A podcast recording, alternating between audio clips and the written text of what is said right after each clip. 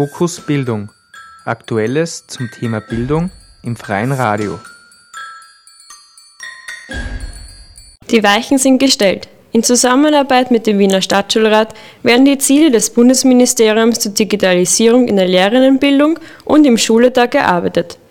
Hierzu habe ich, Carmen Weber, zwei Gäste eingeladen. Zunächst den Lehramtsstudenten Dominik Fachberger und einen Experten für Medienbildung an der PH Wien, Herrn Christian Berger.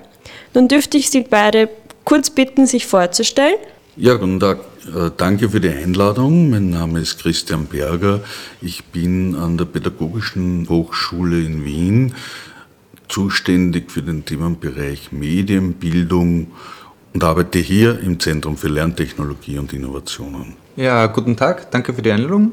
Äh, ich bin Dominik Fachberger. Ich bin Lehramtsstudent. Äh, ich mich für die Fächer Informatik und Geografie entschieden und im Zuge dessen äh, besuche ich gerade ein Seminar zum Thema Medienkompetenz und Medienbildung und habe mich mit dem Erlass äh, zur Medienbildung und Medienkompetenz äh, beschäftigt. Auf diesen werden wir dann später noch näher eingehen. In der Pressekonferenz des Bildungsministeriums wurden vier Säulen genannt, auf die diese Ziele zur Digitalisierung aufbauen.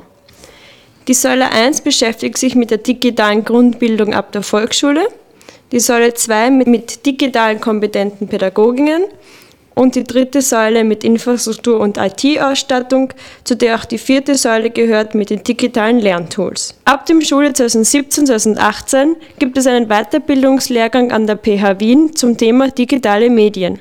Hierzu würde ich Herrn Berger gerne bitten, nähere Infos zu erläutern. Diese Initiative des Ministeriums ist besonders äh, bei uns hier schon seit einiger Zeit in Diskussion und wir sind aktuell bereits daran, hier Teile umzusetzen, das, um auch rechtzeitig mit dem nächsten Semesterbeginn auch schon Angebote für die Lehrerinnen in der Fortbildung einbauen zu können, aber auch in der Ausbildung entsprechende Maßnahmen zu setzen.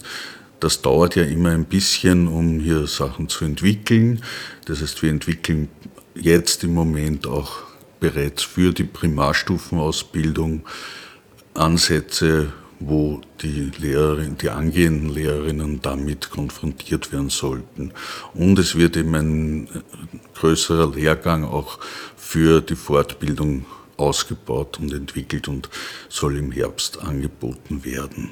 Wie wir nun gehört haben, soll sich diese Digitalisierung auf allen Altersstufen abspielen. Damit werden viele Kritiker laut. Kinder sollten sich nicht mit Handys oder Computern beschäftigen, sondern in der Natur sein. Doch die Säule 1 der Ziele vom Bildungsministeriums beschäftigt sich mit der digitalen Grundbildung in der Volksschule. Herr Berger, was meinen Sie hierzu? Es laufen ja jetzt schon seit längerer Zeit äh, in den Schulen, ausgehend von der Methodenfreiheit, die die Lehrerinnen ja haben, Versuche und auch äh, reale Lernsituationen, in denen digitale Medien als Vermittler für die Lerninhalte genutzt werden sollen. Also das sind mediendidaktische Ansätze, aber auch medienpädagogische Ansätze. Es gibt auch in der Volksschule teilweise im äh, Projektschulen, die schon Ausstattungen mit Geräten haben. Und außerdem, die Kinder sind ja bereits im Volksschulalter mit digitalen Medien permanent konfrontiert. Das kann man ja aus ihrer Alltagswelt nicht ausschließen. Ob das jetzt ist, dass sie auf äh, Spaziergängen fotografieren, ob das jetzt ist, dass sie mit äh, Freundinnen telefonieren über Smartphones oder dazu geeignete Apps verwenden etc. Sie benutzen es ja bereits. Es ist ja nicht so, dass das für die Volksschülerinnen jetzt ein plötzliches Überstülpen von neuen Technologien ist. Es geht darum, die Technologieentwicklung entsprechend auch aufzugreifen und die Kinder im Umgang kompetenter zu machen, wissender zu machen und nicht äh, sie jetzt da in ein neues digitales Zeitalter hineinzudrängen. Das digitale Zeitalter haben wir. Nun sind wahrscheinlich viele Lehrer und Lehrerinnen auch der Meinung, dass Digitalisierung in ihr Fach nicht einfließt. Dies ist aber nicht korrekt, weil ich war zum Beispiel im Happy Lab im zweiten Bezirk. Dieses bietet Zugang zu Lasercuttern, 3D-Druckern und Schneidplottern. Wir Lehrer und Lehrerinnen wollen Kreativität fördern, doch meist scheitert es an der Umsetzung, meist am fehlenden Zugang zu diesen Geräten. Doch das Happy Lab bietet auch viele Einsatzmöglichkeiten für Lehrer und Lehrerinnen. So gibt es das Projekt Laubsägen war gestern. Dieses bietet einen spannenden, modernisierten Werk- und Geometrieunterricht. Somit wird Digitalisierung auch in diesen Fächern möglich.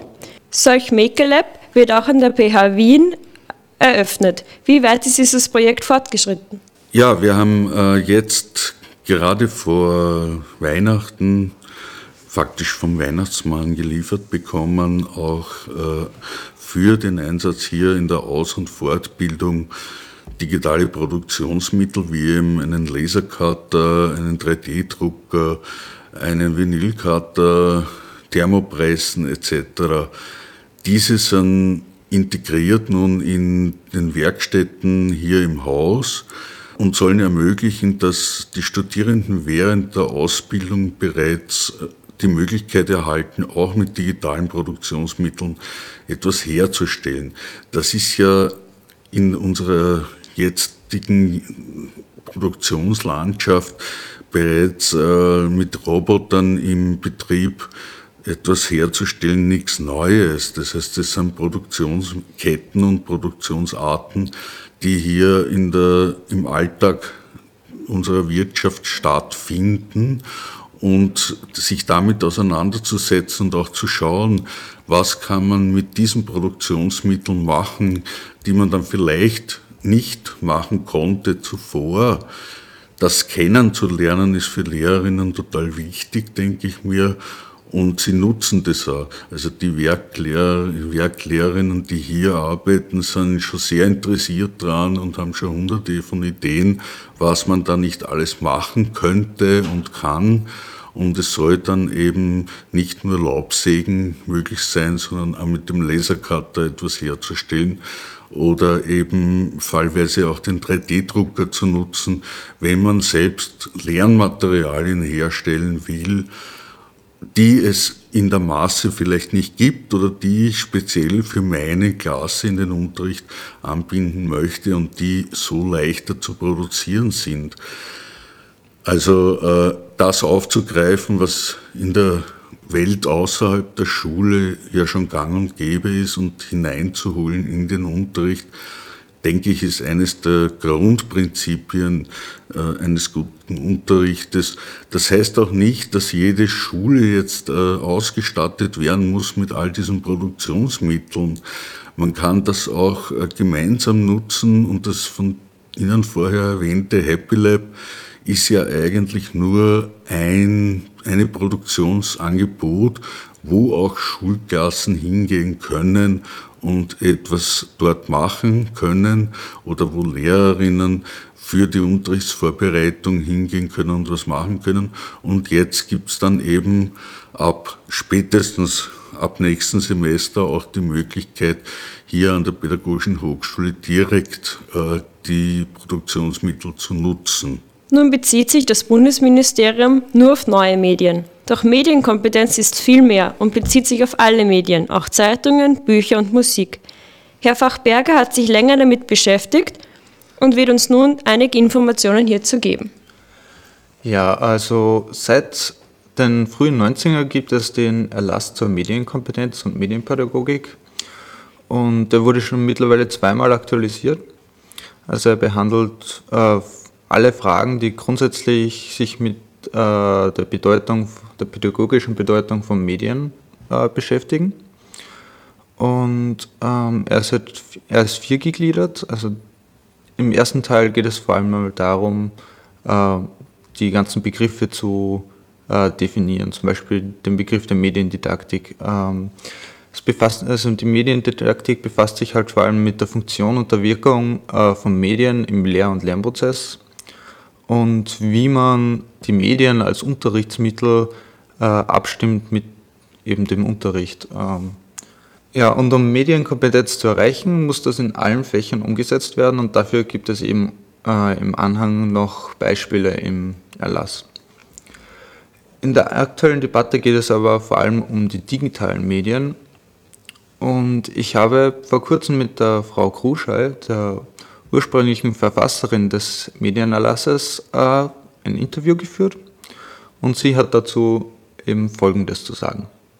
Man sollte also die digitale Kompetenz einführen. Ja? Mhm. Äh, und das halte ich persönlich für überflüssig, ja? denn die Medienkompetenz, wenn also Medien ja, ja. ein Sammelbegriff ist für all das, was unter Medien läuft, gehören die digitalen, also die digitalen Medien, Medien gehören dazu. Nun möchten wir uns der Praxis widmen. Unsere Kollegin Frau Lisa Brenner hat sich mit dem Medieneinsatz im Sonderschulbereich beschäftigt und ein Interview mit einer Lehrerin geführt. Hier zu Gast habe ich heute die Sonderschullehrerin Anneliese Pichler. Anneliese arbeitet im Zentrum für Inklusion und Sonderschulpädagogik in Neunkirchen. Zuvor hat sie die HBLA in Oberwart im Bereich Wellnessmanagement besucht und arbeitete danach ein Jahr lang im Kinderwohnheim in Pitten. Aufgrund dessen hat sich Anneliese danach für die Ausbildung als Sonderschullehrerin entschieden. Diese absolvierte sie an der Pädagogischen Hochschule in Baden und schloss diese im Jahr 2013 ab. Seit ihrem Abschluss ist sie im CIS Neunkirchen angestellt und arbeitet in Mehrstufenklassen im Bereich schwer erziehbaren und schwerstbehindertenbereich. Ich habe Medien täglich im Unterricht in Verwendung. Ähm, und zwar Medien jeglicher Art. Naja, die Bedürfnisse der Kinder zuallererst mal. Ähm, eben, ich bin im schwer erziehbaren Bereich, aber auch im schwerstbehinderten Bereich. Und somit muss man da ein bisschen darauf schauen, ähm, schwer erziehbare Kinder sind oft schnell abgelenkt. Das heißt, wie viel hänge ich wirklich in der Klasse auf? Ist einmal eine Frage, äh, inwiefern verwende ich digitale Medien, wie zum Beispiel die Handys während dem Unterricht. Ähm, Im schwerstbehinderten Bereich ist es wieder, ja, je grafischer alles dargestellt wird, desto interessanter wird es für die Kinder. Man denkt eigentlich immer zuerst an die digitalen Medien wie Computer oder Handy. Ähm, aber eigentlich ist alles, was ich in der Klasse verwende, ist eigentlich ein, sind Medien. Ja? Ähm, angefangen von der Tafel, die was bei mir schon viel Verwendung hat, weil man einfach einmal gut und schnell erklären kann äh, oder mal schnell was verschriftlichen kann oder verschiedenste Plakate, die in der Klasse hängen, ob es jetzt eine Weltkarte ist oder Lernplakate. Äh, wir arbeiten auch viel mit Karteikarten, äh, wo wir halt auch schauen, vom Alter der Kinder her. Bei den jüngeren Kindern macht man das mehr grafisch dargestellt, mit viel Bildern, mit viel Farbe. Bei den älteren Kindern kommt einfach schon mehr Text dazu. Oder eben, ja, ich natürlich, bei uns sind auch die digitalen Medien mittlerweile alltäglich. Also der Computer ist trotzdem im täglichen Einsatz. Ähm, und beim schwer erziehbaren Bereich hat man natürlich auch, da die Kinder jetzt jeder eigentlich schon ein Handy hat, benutzt man das natürlich auch in verschiedener Weise, ob es jetzt eine Internetrecherche ist oder Kinder einmal durch die Schule gehen und einmal fotografieren ähm, oder Interviews machen für den Deutschunterricht. Und ja, man schaut halt einfach, dass die Klasse generell ähm, recht gut gestaltet ist, so, so dass einfach der Lernstoff auch immer präsent ist vor allem auch Bücher. Bücher sind genauso Medien und äh, bei uns schaut es eher so aus in den Mehrstufenklassen, dass wirklich jeder Schüler ähm, in den Hauptgegenständen äh, eigene Bücher hat. Man hat eigentlich hm, fast kein Werk doppelt in der Klasse. Ähm, und in denen wird natürlich auch hm, so gut wie möglich gearbeitet. Ja. Ähm, eigentlich großteils sehe ich nur Vorteile. Ähm, ich empfinde es so, dass die Kinder davon profitieren, mit verschiedensten Medien zu arbeiten. Dadurch lernen sie auch verschiedene Lernmethoden kennen und der Unterricht kann einfach vielseitiger gestaltet werden. Jedes Kind hat einen anderen Zugang zum Lernstoff. Manch einer ist der auditive Typ, der andere ist wieder ein visueller Typ äh, und so weiter. Also durch den Einsatz von unterschiedlichen Medien habe ich als Lehrerin die Möglichkeit, auf alle Lerntypen einzugehen. Ob es jetzt durch ein schönes Tafelbild ist, Karteikarten oder ob ich YouTube-Videos herzeige, die Bücher oder einfach ein Lied, das wir im CD-Player abspielen. Ähm, Nachteile sehe ich jetzt eigentlich keinen an der Verwendung von Medien. Man kennt seine Klasse und ja, man weiß in etwa, wann etwas zu einer Ablenkung oder zu einer Überforderung der Kinder werden könnte. Also ich finde den Einsatz von Medien äußerst hilfreich. Man kann den Unterricht vielseitig und vor allem kreativ aufbauen ja, und die Kinder, die haben einfach sichtlich Spaß daran, das mit neuen Medien, sich mit neuen Medien zu beschäftigen und naja, nicht täglich einfach eine Buchseite abarbeiten. Ne? Auch ich als Lehrerin, also ich empfinde es als große Bereicherung. Man hat einfach wieder, man hat Freude an der Unterrichtsplanung und ähm, ja, man hat einfach immer wieder neue Möglichkeiten, den Lernstoff kreativ aufzubereiten. Man achtet halt darauf, dass die Klasse nicht überfüllt wirkt durch die Medien. Also wenn ich mir jetzt eine Klasse vorstelle, wo die Tafel täglich vollgeschrieben ist, äh, an keiner Wand mehr irgendein Platz zu finden ist, ähm, wäre das sicherlich erdrückend für die Schüler. Aber wie gesagt, man, man achtet eben darauf, ähm, Wandbilder oder Tafelbilder gezielt zu gestalten und somit für keine Ablenkung zu sorgen. Ähm, ja, natürlich achtet man aber auch darauf, dass Kinder ein paar Medien häufig im Gebrauch haben, da ihnen etwas Bekanntes einfach immer Sicherheit gibt.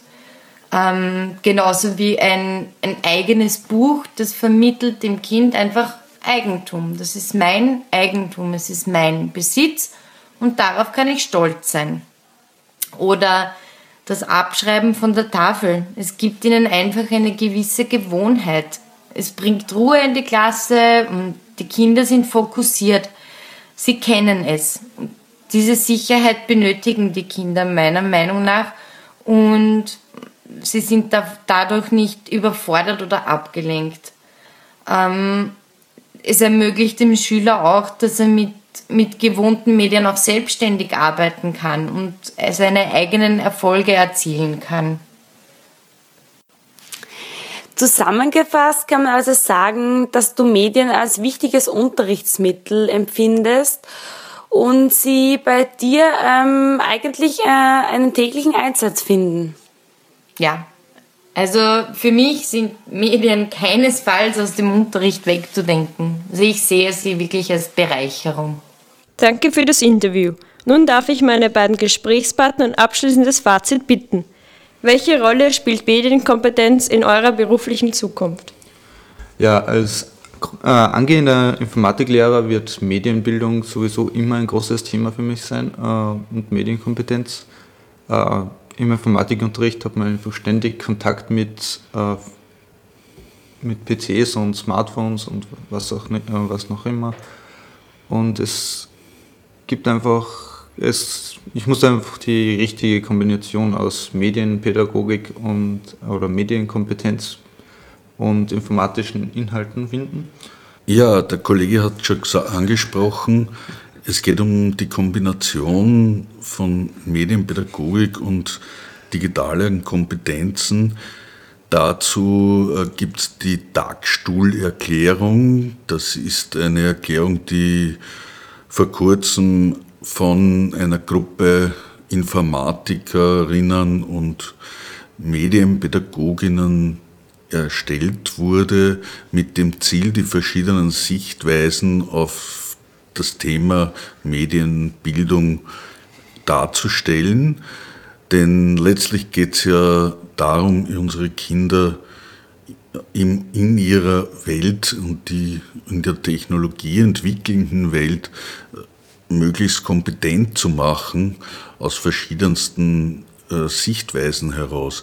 Es kann nicht nur darum gehen, Geräte bedienen zu können. Das merkt man ja, für die Kinder ist es kaum ein Problem mehr, heute technisch ein Video ins Netz zu stellen.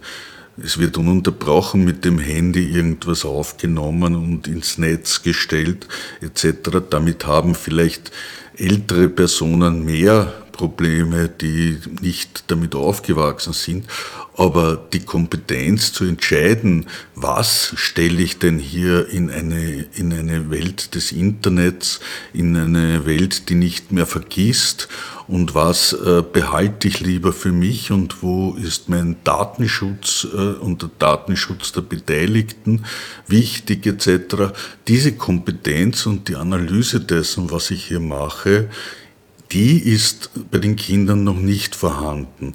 Das, als das Internet aufkam, war der Versuch, hier sehr ein demokratisches Kommunikationsmittel auch zu haben, so dass jeder mitreden kann und jeder sich zu Wort melden kann Gleichzeitig merkt man jetzt mit der Diskussion um Hate Speech und äh, um die Kommentare, die über Twitter, Facebook und andere soziale Medien geteilt werden, dass die Kommunikation nicht sehr demokratisch oft ist, sondern sehr oft beleidigend oder sonst wie.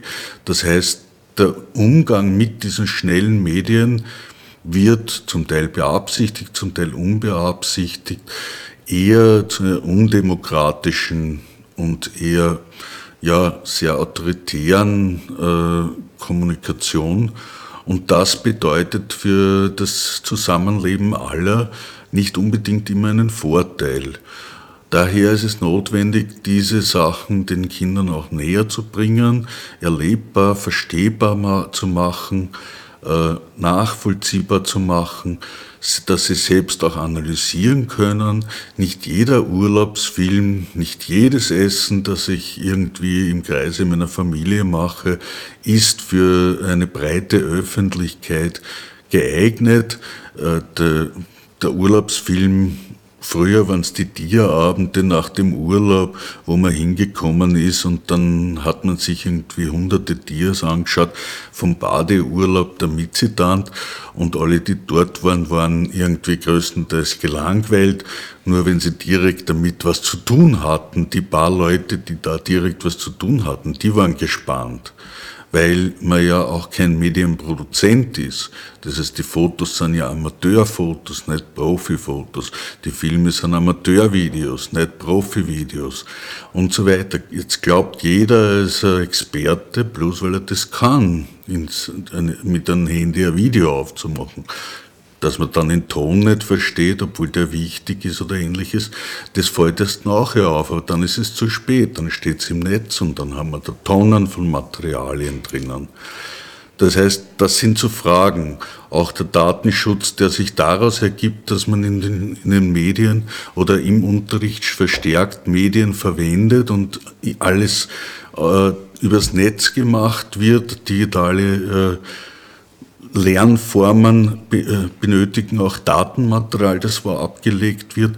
All das wird, es in Zukunft notwendig sein zu diskutieren. Denn letztlich erzeugen wir damit auch eine große Menge an personenbezogenen Daten im Rahmen des Lernprozesses. Und nur wenn man das auch reflektiert mit reindenkt, wird es äh, vielleicht nicht nach zu Problemen kommen. Insofern denke ich mal, ist es sehr wichtig, dass man aktive Medienerziehung betreibt, egal mit welchen Medien, ob die digital sind oder nicht, und dass man letztlich die Sachen auch als professioneller Lehrer, Lehrerin reflektiert einsetzt. Doch wie sollen dann Lehrer und Lehrerinnen, die derzeit schon im Beruf stehen, diese medienpädagogischen Fähigkeiten erlernen? Säule 2 des Konzepts fokussiert deshalb auf die digitale Aus- und Weiterbildung von Lehrern und Lehrerinnen. Ab Herbst 2017 bekommen alle neu einsteigenden Lehrpersonen standardisierte digitale Kompetenzen, die in Form eines Pflichtportfolios nachzuweisen sind. Man erkennt, dass für uns angehende Lehrer und Lehrerinnen die Digitalisierung eine große Rolle spielt. Der Startschuss an unseren Schulen fällt bereits im nächsten Schuljahr.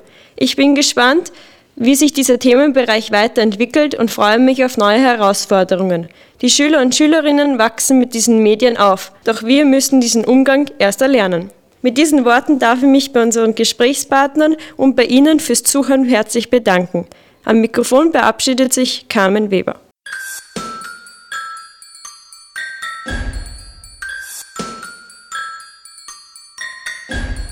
Fokus Bildung. Aktuelles zum Thema Bildung im freien Radio.